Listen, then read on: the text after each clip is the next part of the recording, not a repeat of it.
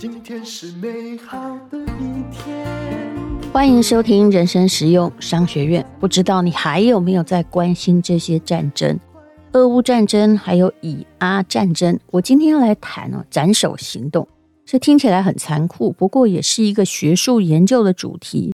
不信的话，你去学术论文网哦，有很多的论文，尤其是军事战略研究所的，已经在研究说，那万一啊，谁被斩首行动，那怎么办？你可以发现呢，现在的大规模战争走到最后，常常是科技战。那科技战呢，由于不能够做大量的集结，你只要人员开始集结，就会被发现了。所以到最后呢，哎，就会沦为。很原始人的，像这种巷弄的游击战，大家都在找掩护，只能一小批人呢去攻击一小批人。虽然说是小规模的战争，但是啊，状况还是很惨重的。比如说，呃，在我开始讲这一集的时候，有关于俄乌战争呢，乌克兰军队已经说他们歼灭了三十八万的俄军了。以色列的斩首行动的确是快准狠，要斩首行动，当然要有情报网，还要有科技。前不久呢，他就斩首了两个人。什么叫斩首行动？意思是我尽量不要波及无辜，就直接对战争的发动者或主要罪嫌展开歼灭的行为。所以呢，哎，我必须说好处啦，好处就是比较没有那么伤害无辜，但是其实还是会伤害到的。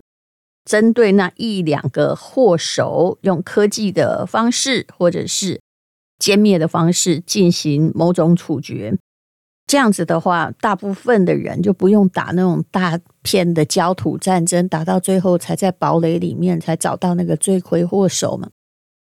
负面当然是这也是一种残忍的行为。那万一他不是罪魁祸首呢？还有。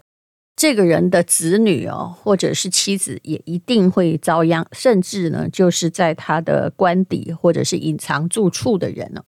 来看看以色列的斩首行动，政治领袖尤尼斯躲在难民营哦，他们一家七口啊，全部丧生。他不止去找一个像哈马斯的指挥官，叫做辛瓦，也在他的住所内就直接被炸死。那么到底是怎么炸死？反正现在有无人机啊，当然也可能有所谓的细作在这附近才能够释放哦。有的报复行动是很狠的，像这次的哈马斯的情报大楼哦，它是整个被轰炸，而周围的建筑物也变废墟，也就是旁边的人仍然波及。以色列的军事行动的确是凶猛而厉害的。那么你来看一下，哈马斯最高的政治领袖，还有军事总指挥哦，辛瓦尔，他的悲剧性死亡是怎么样的呢？其实，在发现他的尸体的时候，人们已经很惊讶的发现他在废墟之下，似乎在生前已经预见了自己的死亡。怎么说呢？其实他的住宅是一个深达三十米的地下系统，他有想过吗？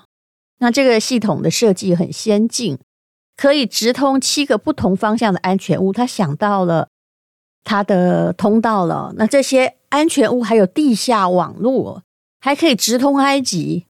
那地道里面呢，是足够两辆悍马并排行驶，所以这地道还是很大。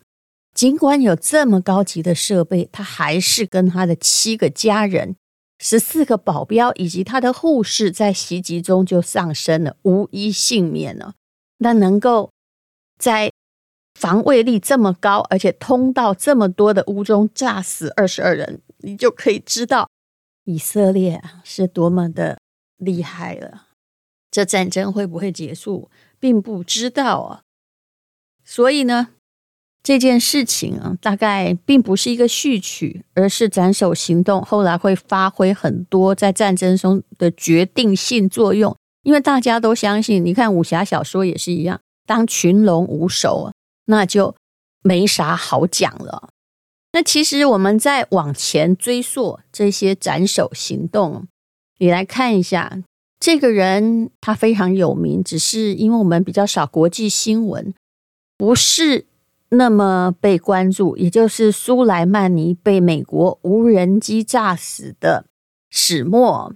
那先来谈谈哦，苏莱曼尼到底是谁呀？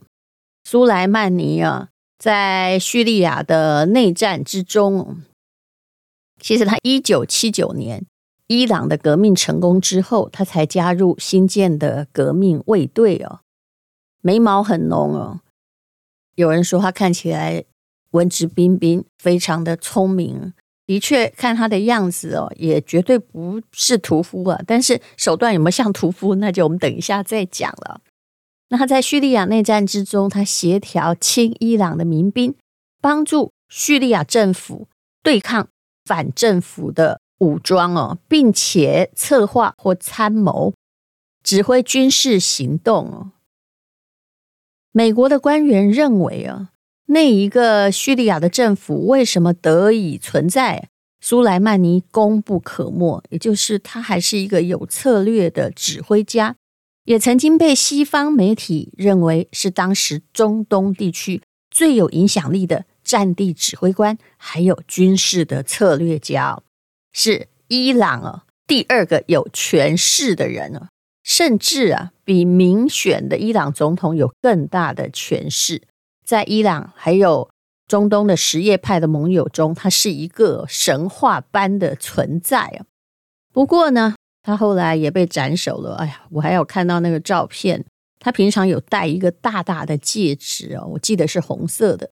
但是后来哦，在尸体中就是有发现了他的手还有那只戒指。那。到底被炸成什么样子呢？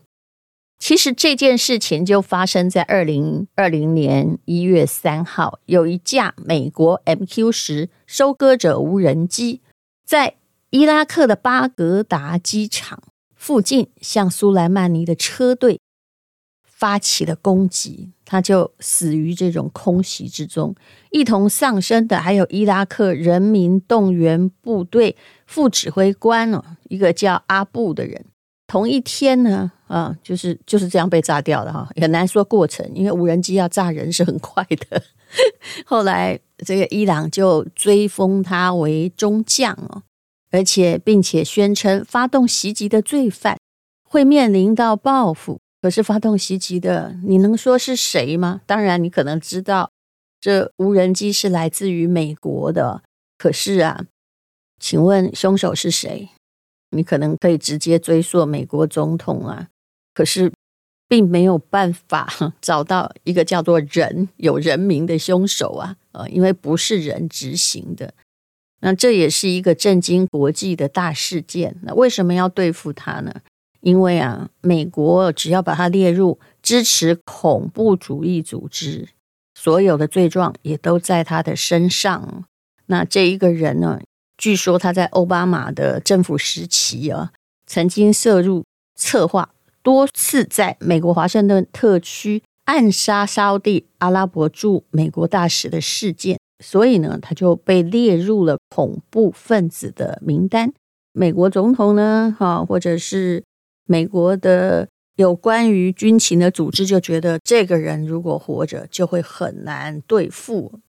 那么，我们再来看看，其实最早最震惊的斩首行动，到底是什么样的行动呢？我想你应该忘记了，当然就是宾拉登的那一起啊。其实他躲了很久很久，你也知道，九一一的恐怖攻击的主谋是他嘛。当时在二零零一年，策划四辆民航客机的劫持，其中一架还冲到五角大厦，这些自杀的敢死队就造成了将近三千人的丧生。那到底他是怎么样被处决？显然，美国觉得值得对他用这样子的新科技来对付他。他其实躲了挺久的。二零零一年那一年呢，其实宾拉登四十四岁啊，他当时跟三个太太住在阿富汗。诶，他的太太年纪，呃，第一个是挺大的，第一个是五十二岁的塞巴尔，他是儿童心理学家，所以可不是个村妇。嫁给他之后，放弃了工作。第二个，那第第一个太太比较大八岁。第二个是有博士学历的诗人，这也是一个女性的才子啊。宾拉登的演讲稿就他写的。不过呢，你知道他们是可以一夫好几妻的。最年轻的是叶门乡下的女孩，才十七岁的少女啊，那总共跟三个老婆住在一起。他其实是很知道美国已经把焦点转移到他身上，而且会用卫星去监控他。他就自己砸了很多钱呢，请他的旁边的保镖就帮他打造一个堡垒。这个堡垒在相当乡下的地方哦，巴基斯坦。总共有三层楼高，那一楼跟二楼都有四间浴室，每间房呢都是个套房，而且呢顶楼还有宾拉登的专属露台。如果我是他，我是一定不会住在顶楼的。但是那个时候可能大家没有想到顶楼不是很安全，因为会有这个无人机的轰炸。那他还有一个土地盖小农场，可以自给自足。本来觉得非常非常的隐秘的。那他从来没有用自己的名字，用的是保镖的名字。其实他们都很少用手机，因为手机通讯会被劫持嘛。他用的是大城市的公共电话，传递重要的资讯。而宾拉登几乎足不出户，只有他的太太两次用假名到当地的医院生产。后来哦，美国人就找到了他了，而且找到他这个。有铁丝围墙的宅院之后啊，他发现说：“哎，怎么窗户都这么少啊？四周也没有电话线呢，就是怕我们呢，所以就很起疑了。那到底是什么东西露馅呢？就是哦，宅院的女性每天都会晾衣服，对不对？除了女人的衣服，还有传统服装啊，就晾在外头之外，还有儿童的尿布，那就。”推算这个宅内至少有一个成年男性、几个成年妇女跟九个孩子，跟他们锁定的宾拉登的讯息不谋而合，所以晾衣服的地方也是会露馅的。所以后来虽然没有真正的拍到宾拉登的照片，可是呢，他们就当时不是无人机了哈，还没那么厉害啊，是海豹部队出手攻坚，所以他整个就被击毙了。以这个，如果我们是没有人要暗杀我们，不过如果像这种无人机的话，你是最好不要住在顶楼。但是连以哈战争之中哦，将军就已经住在地下三十公尺，挖的那么多密道就被炸到了。所以啊，这故事告诉我们，这以色列人呐、啊，或美国人要炸你要斩首行动是肯定有办法的。那么讲斩首行动。绝对没有任何幸灾乐祸的意思，而是要告诉大家，现在的战争不一定是大规模，也可能是在很小的状况之下就这样子解决了。那恐怖主义多半是集权组织，你干掉他的首脑是有用，但民主政治是比较没有用，因为民主政治老实说，不管最上面的那个是谁哦，制度大概还是一样存在的，它比较靠的是组织战，而不是独裁者。在此呢，就提供一下我们对斩首行动的一些研究。政治的局势当然是一定跟经济的局势是相关的。谢谢你收听人生实用商学院，希望对你了解国际局势有一点帮助。今天是勇敢的一天，没有什么能够将我为难。今天是轻松